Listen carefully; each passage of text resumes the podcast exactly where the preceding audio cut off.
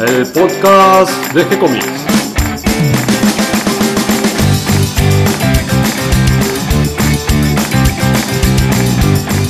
Muy bienvenidos a un nuevo episodio de G-Comics, el podcast donde hablamos de todas las técnicas necesarias para realizar un cómic, cómo dibujar un manga y todo el conocimiento requerido para dibujar esa historieta que tenemos dando vuelta en la cabeza. Mi nombre es Gonzalo García, mi intención y la de todos los que hacemos G-Comics es colaborar con aquellos que estén interesados en avanzar, en progresar, en mejorar en su formación como dibujante de cómics. Y hoy tenemos un nuevo episodio de Arremangados, donde nos disponemos para dibujar y transpirar tinta, para adentrarnos al mundo de los otakus, el anime y los mangakas, siempre guiados de la mano de nuestro sensei, Feli White. ¿Cómo estás, Feli? Bien, muy bien. ¿Vos, Gonzalo, cómo andás? ¿Y hoy de qué vamos a hablar? Vamos a hablar de Full Metal Alchemist, una obra eh, bastante querida por el público argentino y, y que tuvo bastante éxito en el mundo en general. Sí, tengo entendido que es uno de los mangas más leídos del Japón. Sí, en- creo que en el- fue en el 2004 que recibió el premio Shogakukan al manga del año, que es un premio que lo da, me parece que el Ministerio de, Cultura mismo de Japón. Eh, es un premio que, por ejemplo, ganó Slam Dunk, Doc- Doctor Slam y otros mangas así bastante conocidos. Sí, es un premio eh, promovido por la industria editorial y sobre todo eh, un premio muy importante porque desde el año 55 más o menos creo que se entrega de forma ininterrumpida y un gran mérito para esta serie Full Metal Alchemist eh, ganar este premio que fue un premio compartido, ahora no me acuerdo con, Sí, con qué otra con, historieta. con otra serie. Pero un enorme mérito porque tratándose de una autora, Hiromu Ara- Arakawa, no sé si Arakawa. lo pronuncié Sí. correctamente, eh, ella ganó el premio en la categoría Shonen. Sí, bueno, eh, justamente Hiromu Arakawa en realidad se llama Hiromi Arakawa. Ella firmaba como Hiromu, que es la versión masculina de Hiromi. Eh, suponemos que es por un prejuicio viejo que tenían los japoneses de que los hombres dibujan para hombres, las mujeres para mujeres. Sí, me parece que eso, si todavía existe en Japón, ya debe existir muy poco, ¿no? Sí, sí, junto con la, con la autora de Dee Grayman ya demostraron que es un prejuicio tonto. Y además cada vez más autoras eh, incursionan en el género del shonen. Sí, y cada vez más autores incursionan en, eh, no, en no en el yoyo, pero como que salen de lo que es eh, mangas de peleas y entran a mangas donde se exploran mucho los sentimientos, la condición humana Y un poco más románticos también. y un poco más románticos también. Los hombres tenemos nuestra parte romántica también, no solo de piñas, y eso se ve en las historietas. Muchísimos autores hombres se dedicaron al romanticismo principalmente. Eh, en nuestro medio creo que muchísimo más que las mujeres. Y mm, igual llama la atención eh, ver a las mujeres haciendo historietas de, de acción, eh, mangas con aviones, ¿no? cosas que, a veces eh, pensamos que nos gustan solo a los varones. Pero se ve que no, y bienvenidas las autoras a estos géneros de historieta. Bueno, vamos a, allá entonces a Full Metal Alchemist. Contanos un poquito cómo nace esta historia. Bueno, Full Metal Alchemist eh, se basa en una premisa que es eh, la equivalencia de intercambio. Para obtener algo tenés que dar algo. Es algo que la autora contaba que aprendió mucho en, en su infancia, eh, en el trabajo en la granja, porque ella se crió en Hokkaido con una familia que tenía un- una industria lechera, entonces estaba rodeada de vacas y el esfuerzo de sus padres todos los días demostraba que siempre para obtener algo tenés que dar eh, algo a cambio, en este caso el esfuerzo. Traducido en argentino sería si no laburás, no comes. Algo así. Entonces en Full Metal Alchemist eh, es una serie, digamos, de aventura, donde, como muchas otras series eh, más nuevas como Bleach, Naruto, tienen, una suerte de poder.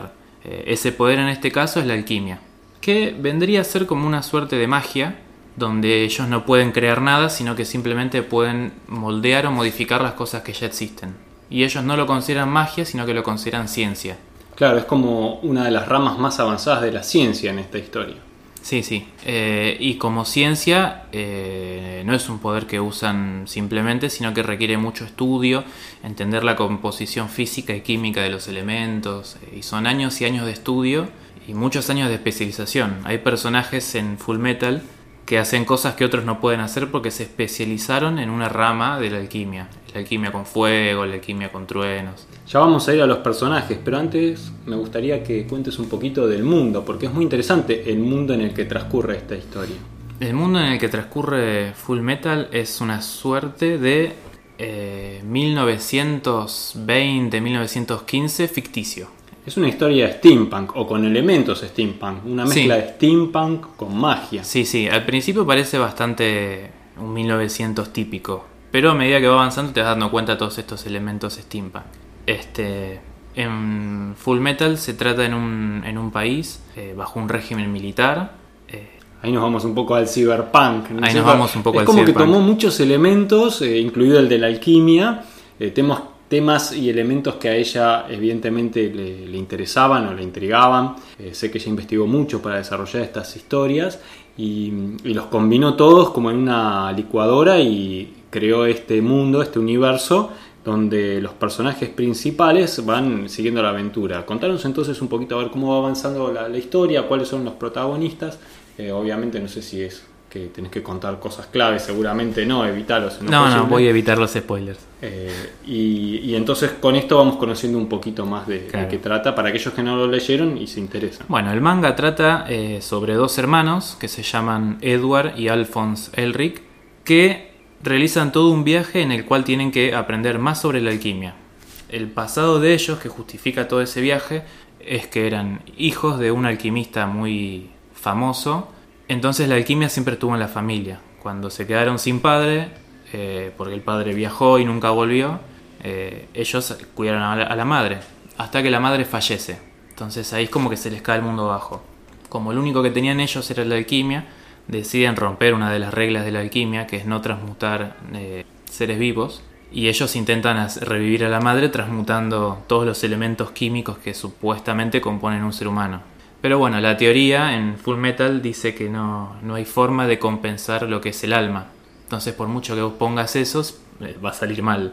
Incluso en alguna parte te da la receta, cuáles son esos elementos y cuántos gramos necesitas de cada uno para formar un ser humano. Sí, sí, dice, bueno, acá tengo una lista de los elementos, son cosas que podés comprar en cualquier almacén, eh, tanto de carbón, tanto de agua, tanto de sal.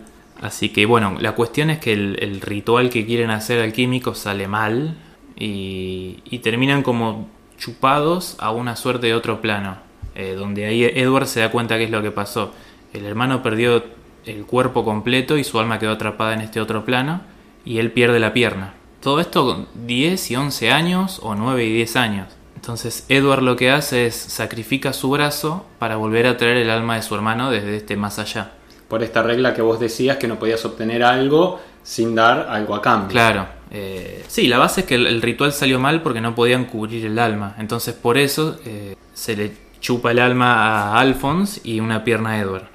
Entonces lo que hace Edward es volver a traer el alma de su hermano, que la sella en una armadura que tenían ahí de casualidad en la casa, en base a alquimia, y él, bueno, pierde el brazo, la pierna que ya había perdido y el brazo. Después de eso caen en lo de la vecina, cuya abuela era fabricante de algo que, se nombra mucho en, la serie, que es Automail.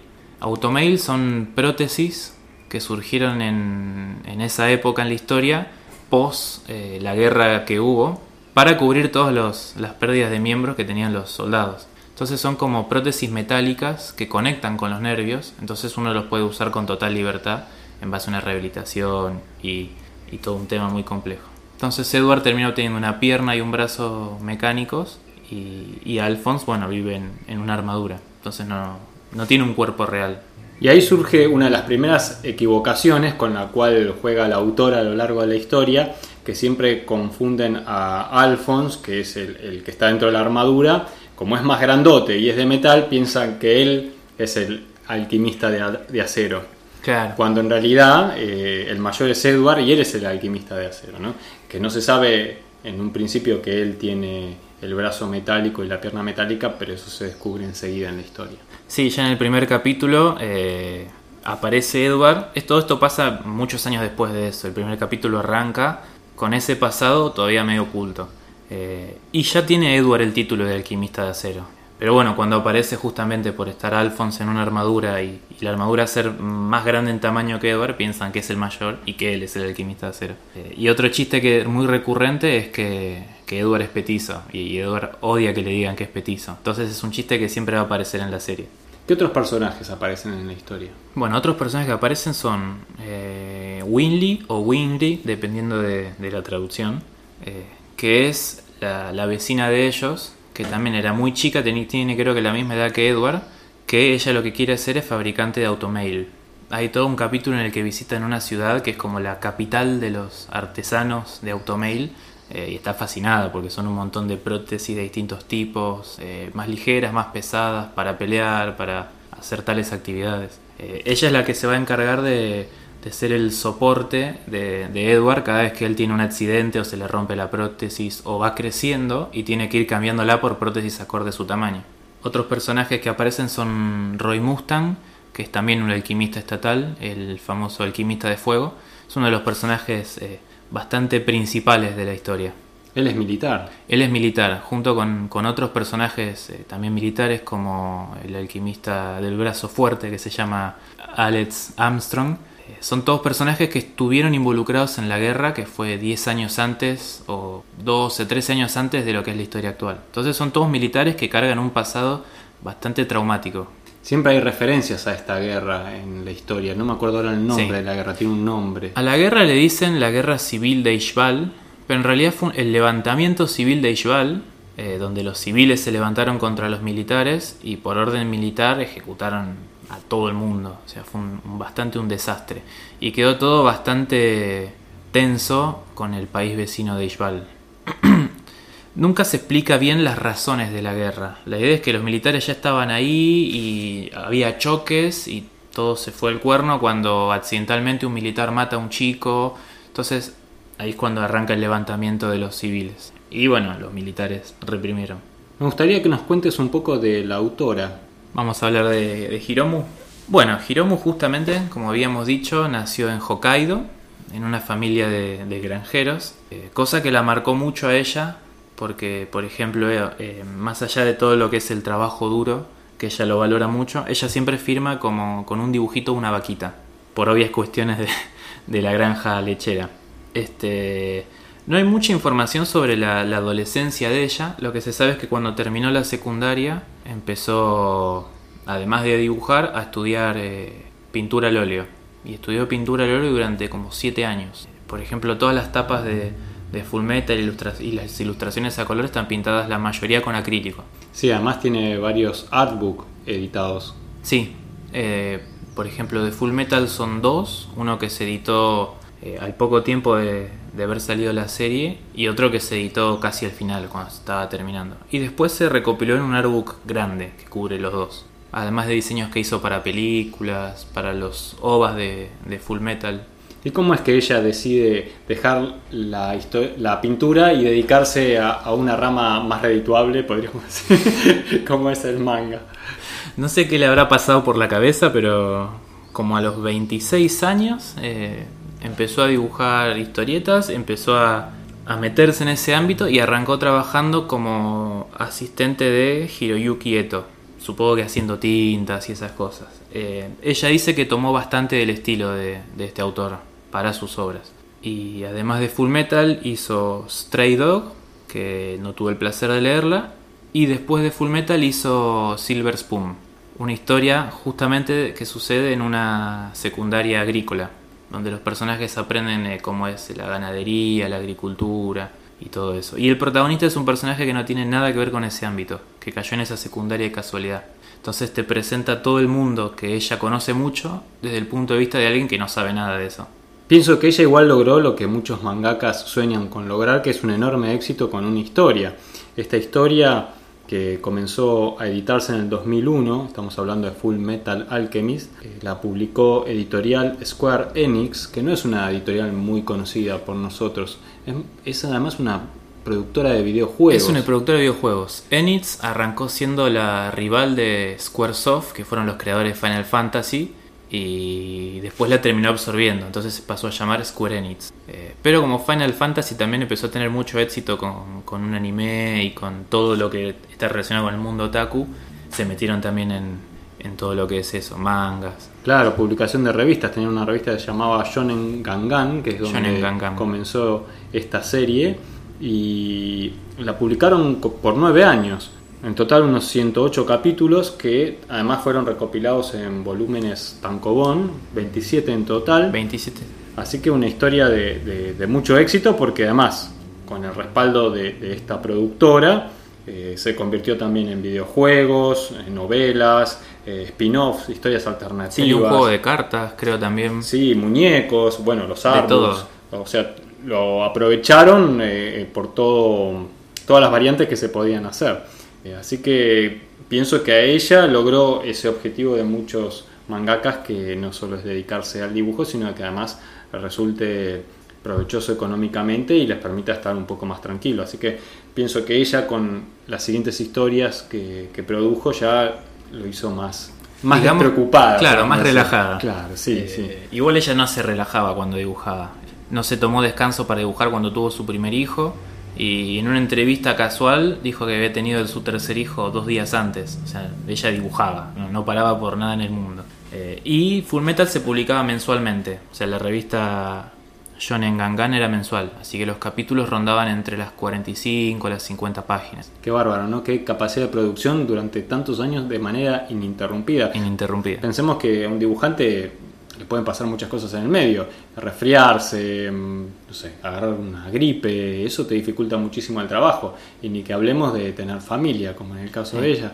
No, los japoneses son así, no, no, se toman descansos. Los que se toman descansos son los que ya tienen 10 años y mucho éxito y se pueden dar esos lujos, pero si no, no, no se toman descansos. Tenemos varias ediciones en español de Full Metal Alchemist. Por un lado, Norma Editorial lo publicó en España, Panini Comics lo publicó en México y aquí en Argentina Ibrea. ¿Vos conociste esta historia a través de la publicación de Ibrea? Yo conocí esta historia cuando llegó en, en Animats, en, forma del primer anime. No me acuerdo exactamente los años, yo sé que lo vi entre el 2006 y el 2007, doblado al español y completo. Creo que eran 50, entre 51 y 54 capítulos, no me acuerdo bien. Eh, ahí fue donde conocí lo que es Full Metal. Y después lo dejé estar, ni, ni, ni siquiera había visto el anime completo. Eh, y pasaron muchos años, ya había salido Brotherhood, que es el segundo anime, ahora vamos a hablar bien de las diferencias, y tampoco le había dado mucha pelota. Eh, había querido leer el manga, pero ¿qué pasa? Al haber dos animes y al haber empezado el manga ya eran capítulos que ya había visto y tenía resabidos y me parecía engorroso volver a, leer lo mismo. Hasta que dije, no, bueno, vamos a leerlo. Y me comí los primeros, no sé, 6, 7 tomos, que eran todas cosas que ya sabía y que me aburrían porque ya las sabía. Hasta que bueno, empecé a tocar lo, que no conocía y ahí me empecé a enganchar bien.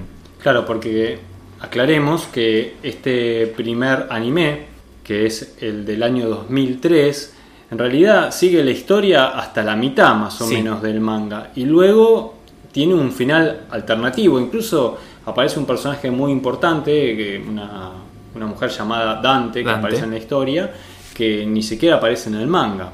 Incluso esto estaba consentido por la autora. Estaba totalmente consentido. Muchos creen que no y, y por eso actualmente ese, ese primer anime no tiene tan buena estima.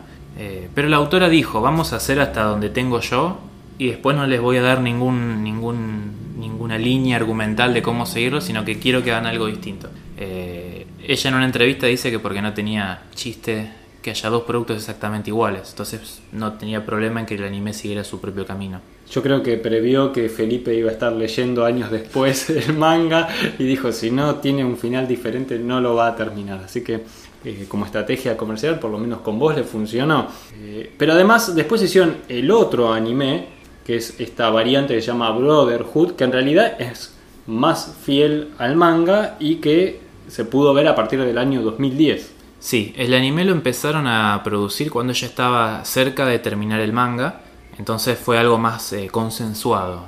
Ellos no avanzaron por su lado, sino que fue algo más pactado de Hiromu que les decía yo voy a avanzar por acá, sigan por acá.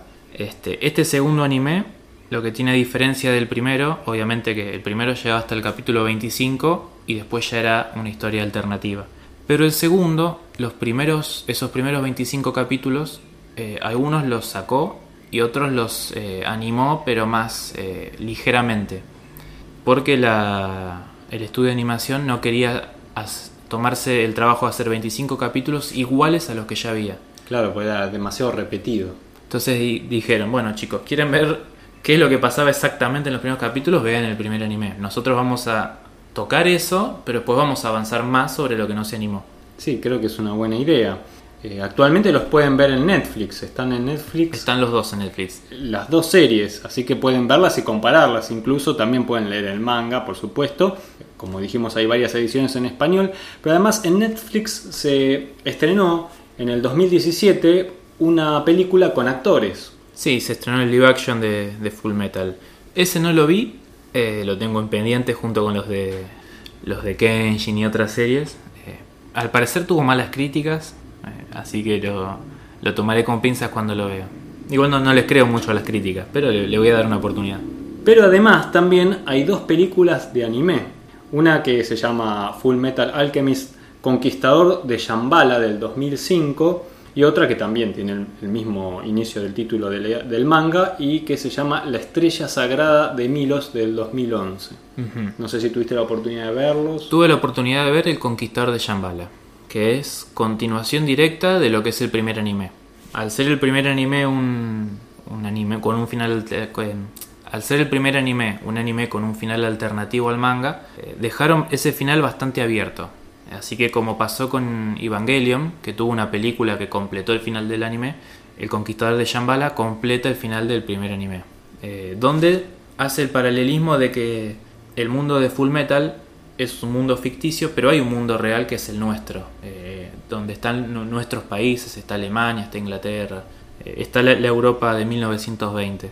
Entonces se hacen esos paralelismos. Y el protagonista, Edward, termina en el mundo actual. Eh, el, perdón, el mundo real es en ese 1920. Sí, este vínculo con, con la realidad, para llamarlo de alguna manera, es que eso ya aparecía en la obra original. Ella tomó eh, muchos elementos de la realidad, además de esta fantasía del steampunk y, y esta pseudociencia de la alquimia desde el punto de vista de hoy en día. Ella tomó elementos de la realidad, como vos decías, la época del 1900, pero también se basó mucho en noticias de, de hoy en día o de aquella época, eh, sobre, por ejemplo, la mafia japonesa, Sí. eh, algunas cuestiones de temas policiales y todo eso, o incluso militares también, y lo, y lo combinó también, agregando estos elementos de la realidad en su mundo de fantasía. Así que por ahí esta película lo que hace es como exteriorizar ese paralelismo. Sí, en la película también eh, aparece la sociedad de Tool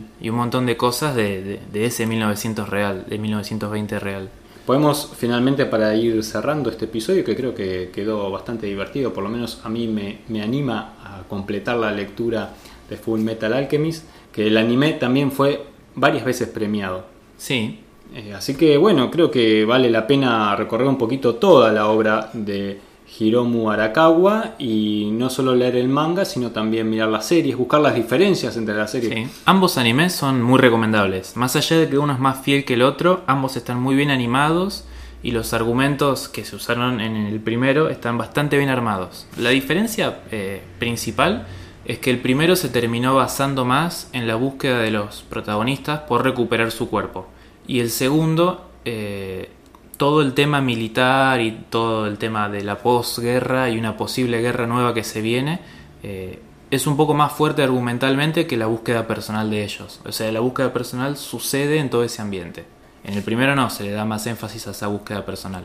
A mí el mundo steampunk me, me atrae muchísimo. Creo que en el manga eso no está tan explotado. Es como un accesorio al mundo que está manifestado en esta historia, pero que no, no hace tanto hincapié en la ambientación steampunk. Eh, eso, bueno, me, me atrae para leerlo y para, para eh, completar la lectura Sí. de este episodio.